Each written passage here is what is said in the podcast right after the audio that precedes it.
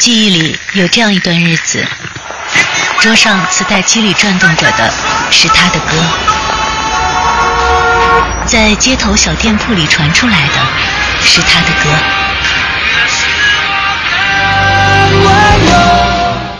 二十多年的光阴就这样过去了，那些逝去的爱情与泛黄的记忆，都已长出厚厚的茧。然而，在每一个需要感动和温暖的时刻，会有他的歌声穿越那些许沉睡的内心。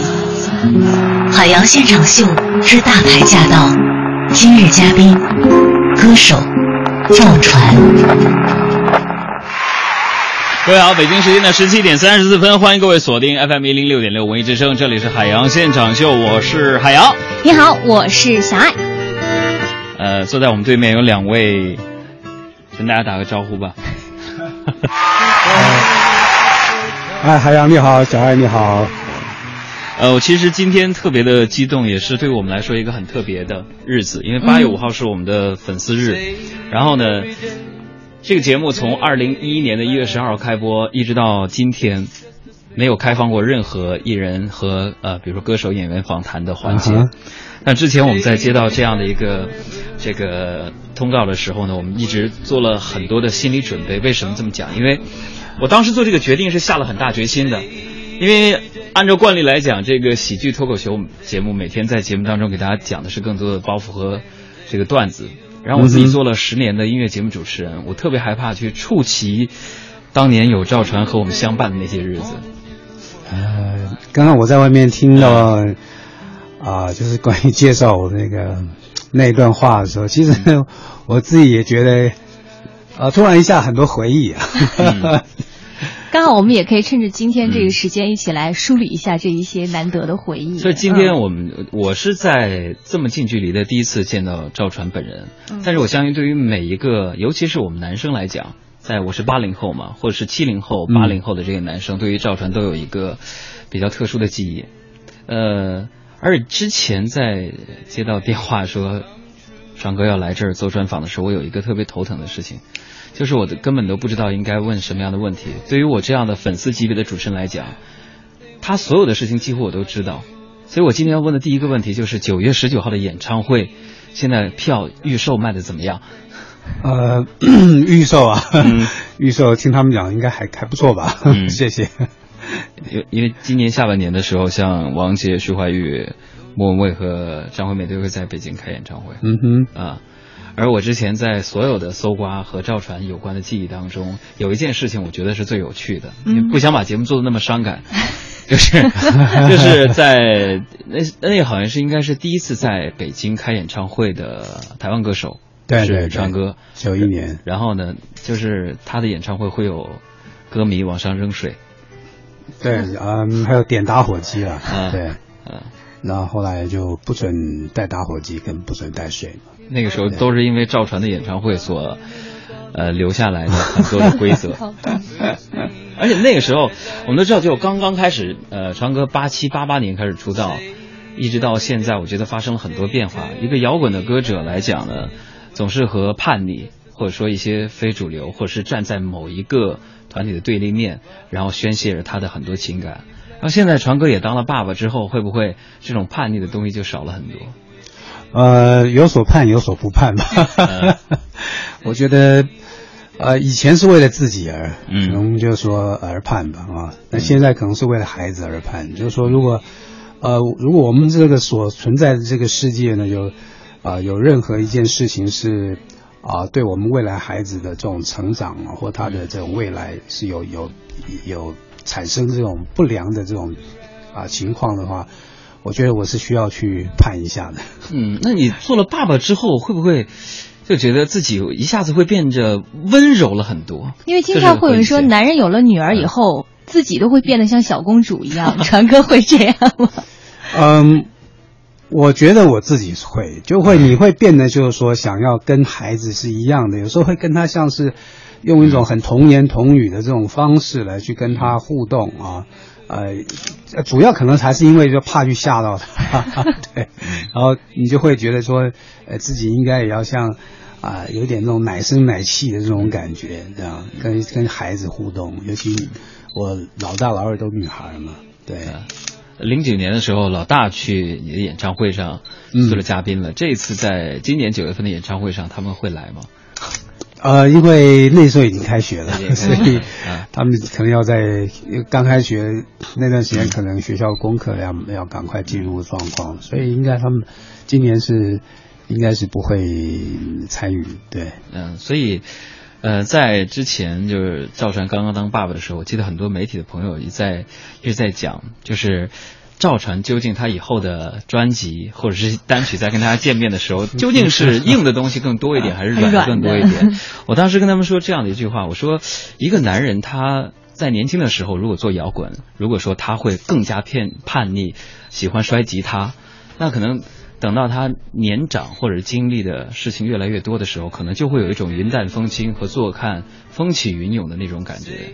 所以我们在上一章应该是一四年啊一二年一二年底年底的时候，我我每次在听那个他后来的一些歌，比如音乐武侠的时候，我除了听到的些许的叛逆之外，还有很多一个男人沧桑之后的那种淡定和平淡在那里边。嗯，其实啊，我我我我刚一开始就要想想要讲了，就是我发现海洋，你不但对我过去的一些事情很了解，而且就是说。我觉得我们对音乐的这种啊喜好应该是一致的，因为你一直在重复的放这个背景的这首歌呢，就是当年我学吉他最常弹的那首歌，啊，瓶中的时间这样子，啊，我现在讲的我起鸡皮疙瘩。所以在这我要跟听众朋友讲一下，我跟你们说过，我真的是做了十几年的音乐 DJ，他们真的不信。今天可以得到验证。呃，其实呃，怎么说呢？就是每次我看很多传哥的专访也好，或是电视节目也好，好像很多的节目都会不可免俗的去问到一个我认为很俗，但是呢，我依然要想在我见到传哥之后要。说的一个问题就是关于我很丑，我很温柔。我并不是问这首歌说传哥相声，说传哥，哎呀，我很丑，我很，可是我很温柔。这首歌当时你是不是很难过呀？然后说你真的觉得自己丑吗？我真的，我想说一下，作为粉丝主持人来讲，我的理解就是，当时呃，我很喜欢的那个词作者也是一个诗人嘛，打龙先生，他写这首词，我觉得对于我自己的理解，我相信很多像我一样，比如说过了三十岁的男人，绝对不会理解为丑。就是容貌的丑，他形容的应该是男人的一种酷，或者是男人的一种精神。对对对，就是一种个性了。嗯，对，一种性格，就觉得说，嗯，我也许他，如如果说按照你这个节目的这种节奏哈，就是说我也许不完美啊，但是我我我我我不代表我说我不是一个好人，对不对啊？我不代表我不是一个好的男人这样子，啊，或者是说，呃。呃，我也许，呃，不好看，但是我有我的这个原则啊，呃，我觉得那都可以理解的这种空间其实都非常的大。其实这首歌之所以让很多的城市人群所喜欢，并且成为拥趸，就是因为他真的是唱出了小人物对于这个世界的一些理解，他把每个人都会。就像是一个小人物心态一样，在这个世界当中，他面临很多的无奈，有很多的沧桑。我相信传哥也是，因为之前之间有十年的时间，嗯，很多人说你是退出乐坛，我说可能不是退出，他从来没有离开。那十年你是怎么过来的？其实我觉得就是让自己回到一个像是一般人的那种状态了啊啊，因为以前呢。嗯，我我我敢这么讲，我觉得我是一个，虽然说我在台湾，我是二七，我当年是二十七岁才出道，可是我，我从小大概八九岁开始，我喜欢听音乐，喜欢听歌啊，然后我，而且我大量的听这些就是国外的这种乐队的摇滚乐，然后甚至就是说自己疯狂到就是说有一天希望我可以跟跟跟跟他们一样啊，甚至就是说要上世界的这种舞台啊。变成跟他们一样，我其实是自己是一个很飘在啊，怎么讲？自己的世界里，对，飘在天空上面的人。嗯，所以就是蛮蛮会幻想的了。其实如果说你说幻想的天空，你已经实现了，就是一只小小鸟一直飞翔到现在。然后呃，虽然是小小鸟，但是我玩的是整个天空了。对，那现在是一只老鸟，但是唱的歌曲，我记得有一次专访当中，长哥说过这样的一句话，就是有一天即使我唱不动了，我也给你们最真诚的笑容。啊，就是对，所有知道我名字的人的当中的歌词。嗯，因为我觉得就是啊，让自己回到一个，就是说从以前那么飘在天这种空中的这样的一个人哦，飘着的人，然后能够让自己就是说。回到地上来，就脚踏实地一点，过过像真正一般人的这种生活这样子。所以我觉得这十年其实是，啊，让我就是真正就是说啊，回到一般人的生活状态，嗯，也真正的再去呃了解一下很多的事情啊，重新再嗯去体会。那我我很好奇，就是成哥，你已经开了无数场的演唱会了，呃。到现在为止，你依然还会因为，呃，比如说演唱会的欢呼而特别的激动，也会因为很多事情而特别失落吗？会啊，我还是会。嗯，如果说演唱会大家的反应不是我期望的都那么的热烈的话，我会想说，哎，我是不是今天做的不够好，还是说我们的这个音响设备有什么问题这样子？嗯，呃，或者是我我们这我我这次的表现不没有让大家很满意。这样子，我我我还是会的，然后甚至就是说，我上台还是会有点紧张，嗯哼，然后主主要是紧张是想说，嗯，我要希望能够表现的更更让我自己就是觉得说比之前的这种表现更好这样子，所以这种紧张是是属于那种又又感觉自己像是一个新人一样这样子，要要要去接受。就面对一种一个新的一个呃另外一场的这个演演出，哎，那其实说到这个演唱会，刚刚成哥也说了，怕会冷场啊，或者觉得效果不好。那你有没有比如说你在演唱会的时候必杀技的那种？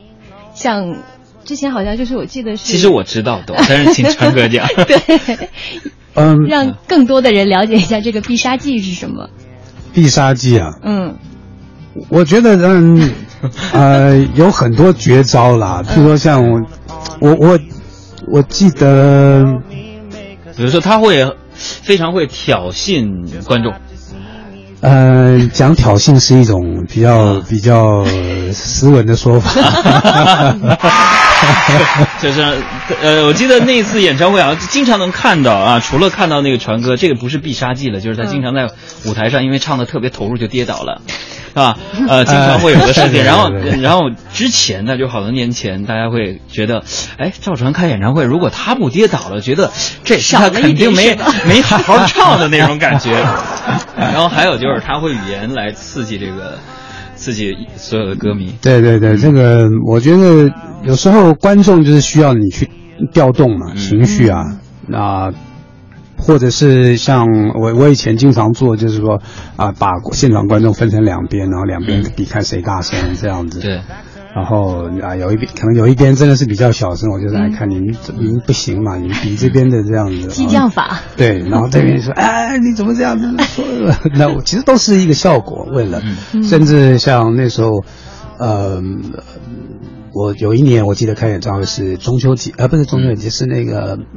啊，端午节，嗯，然后我就，啊，也是这样带动大家气氛。我就说，你们你们粽子都吃到哪里去了？这样子。就是 接下来再看的时候，是一个五十几岁的老顽童，音乐老顽童，音乐老顽童。呃，我还有一个问题想问一下，就是如果在国内去看演唱会的话，你会选择谁的演唱会去看？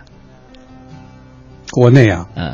我其实还蛮我，因为我看过老崔的，老崔崔健的，对对对，然后那个时候也是正好是因为我跟他同年，然后对，然后我就觉得说都是六六一年，我们都是六一年的，所以就觉得就说他之所以会啊搞摇滚，然后我会搞摇滚，其实我们都有一个同样的那种内心世界，然后想要表达的一些东西。然后有一次很偶然的机会，那时候我刚也是刚到内地来，然后。啊，我们的那个经纪人带我去看他的演唱会，在广州，我记得。那时候我就觉得哇，这个果然是同一挂的，呃，那我还有一个问题要问你，就是你觉得作为一个歌手或者是一个歌者，嗯，是应该创作歌迷喜欢的歌曲，还是告诉歌迷你应该喜欢什么歌曲？嗯，我觉得这种东西啊，其实是没有，它没有一个真正的一个标准啊。有时候其实都是，呃，就我所了解的过去，我就是说，比如说我我我听很多大量听很多的国外的这种呃音乐啊，然后我也看他们的整个发展的过程，就是他们的成长的过程，其实。一开始他们其实都是模从模仿开始的，他我相信他们也自己也并不是那么了解，说到底说什么样的歌曲我来唱给大家听，大家才会喜欢。那也是在这个过程当中，慢慢就比如说先模仿唱别人的歌曲，然后哎，慢慢再去找到大家觉得说他们最适合什么样子的歌曲，是符合他们口不但不但不光是口气啊，还有是他们的很多的这种啊所展现出来那种气场。然后最后再回到录音室，然后可能由制作人告诉他们，你可以唱什么样子的歌。但是这些都是有，当然就是说，有时候需要客观的别人的人来建议给你哦。有时候因为这种音乐这种艺术的东西，难免流于会主观。但是现在是讲求就是说，呃，一切都要就是说是在一个啊，就最能够对到。嗯啊，符合最大大多数的，就是说最极大化这样子的一个原理的啊，不管是啊什么样子的艺术形形态了。那可是现在你会发现有很多，就是我们所谓的哦，或者我问一个更简单的问题，你知道 TFBOYS 吗？我知道，我知道，我知道。EXO 呢？啊，我也知道，我也知道。那你觉得就是呃，如果让你的生命当中交换一次，比如说给你一个娇美的容颜。呃，但是呢，可能就是小鲜肉的外表，但是呢，这个付出的代价是你的嗓音，你愿意吗？像我这样平常，我我我不愿意，不愿意，我不愿意。可是那样的话，你可能会觉得啊，更加万人空巷，可能票还会。嗯，那我我。我觉得传哥的外表就是他的个性。好，刚才大家出现一个女生，就是喜欢有个性的那个外貌。我现在出现了这个女生，不好意思，大家好，大家好，我是 Jennifer。哎，这是我们今天的一个重量级的炸弹，也是呃传哥的。爱徒了，小爱给大家介绍一下。嗯嗯，这个今天也是传哥给我们带来了这个一个非常漂亮的徒弟 Jennifer。大家好，嗨，小爱好。我也挺想挺想问一下，这个传哥和 Jennifer，就是你们是因为什么样的机缘巧合，然后让你们有缘成为了这样的一对师徒？嗯，Jennifer，你说。呃，其实我们很早就认识了，十几年前吧。然后呃，我。在 pub 演唱的时候，呃，跟我同团的乐手其实也是传歌演唱会上面的乐手，所以我们传歌有时候也会来我们 pub 玩，然后也会有时候跟我合唱，我很荣幸，那就这样认识了。那传哥，那你是因为就 Jennifer 的有没有什么特质打动了你，然后你就决定？然后把他收他为徒。嗯，那个时候我记得他来台北的时候是，我记得两千年的前后吧。嗯，差不多十五年前。然后我看到这个歌手，然后他就说也很有潜力，但是我是觉得说，哎，他可能需要点时间就磨练。他刚刚讲的是 pub，就是我们阿罗所讲的就酒吧里面啊。嗯嗯。然后就开始了他的就是到，也是到。他是台南人，到了台北，然后来等于就说来追寻他的这个梦想。嗯嗯。然后，但那个时候我觉得他是就是说等于说还是正在起步了啊。嗯。潜质是有，但是就需要磨练。嗯。然后经过几年之后呢，呃，发现就是他有很多的很大的进步这样子。然后我也想到说，哎，他是不是有能够就是说来发片啊？嗯。啊，成为一个职业的这种歌手。那只是他运气比较不好，等于说那个时间正好是整个唱片产业就是开始走下坡，极非常低呃，就是说非常低潮的时候。那不然的话，我觉得他以他的话，我我当时的计划大概是差不多在啊零几年、零五年、零六年那个时候，我觉得他就已经应该可以出道了啊。那只是啊。我觉得整整个大环境的问题，还有就是说，我觉得我也要准备好，他也要够准备好。嗯。然后，所以，呃，到前年的时候，我觉得差不多是时机，我们就开始研究在要怎么样做做他的专辑。好，那我觉得他有实力，而且他也很这个很对他的音乐梦想很坚持。那 Jennifer 这次北京的演唱会上会跟同台吗？会。那其实他之前。就是担任我的这个合音的合音啊工作有十几年的时间，嗯，那还是比较有默契的。对对对，然后啊，大家可能就是说之前几次在演唱会看到都是在站在这个后面啊担任合音的工作，那这一次等于说是正式的，他已经发片，然后他就正式的就站在站到台前来，然后担任我的这个演唱会的呃这个嘉宾。所以在这里边，我们可能节目还有一分半钟，我再要。非常非常正式的提醒一下我们所有全中国六十几个城市的听众朋友，如果在九月十九号那一天你有时间的话，在首都体育馆，呃，希望你能够看。长哥还有 Jennifer 同台的这一场非常特别的演唱会，因为我跟小海也会在现场。如果这个时候你想了解相关的情况，并且看到此时此刻长哥跟 Jennifer 在我们直播间当中的情况的话呢，可以给我们的公众微信账号回复“赵传”两个字。如果你想购票的话呢，我今天也要把广告植入的猛烈一点，点击这条图文的阅读连原文，就可以去购得我们九月十九号。长歌在首都体育馆举行的演唱会的门票，那我觉得其实长歌和詹叔这么辛苦去上很多的节目，其实也真的希望能够把这个票房能够吹得更好一点。那我们最后还有一分半的时间，长歌 Jennifer 让我们用一分钟的时间把足足的广告都给你们，告诉我们大家这场演唱会大家一定要来的卖点到底是什么？好吧？啊，这场演唱会呢啊。如果大家来看这个演唱会，绝对是就像这首大家正在听到的歌一样，是一个最聪明的选择。这是 Jennifer 和赵传老师合唱的一首歌，聪明的选择。对，Jennifer 呢？嗯，那当然是了。呃，对，传哥是我票房如果卖的好的话，会不会多分点钱给你？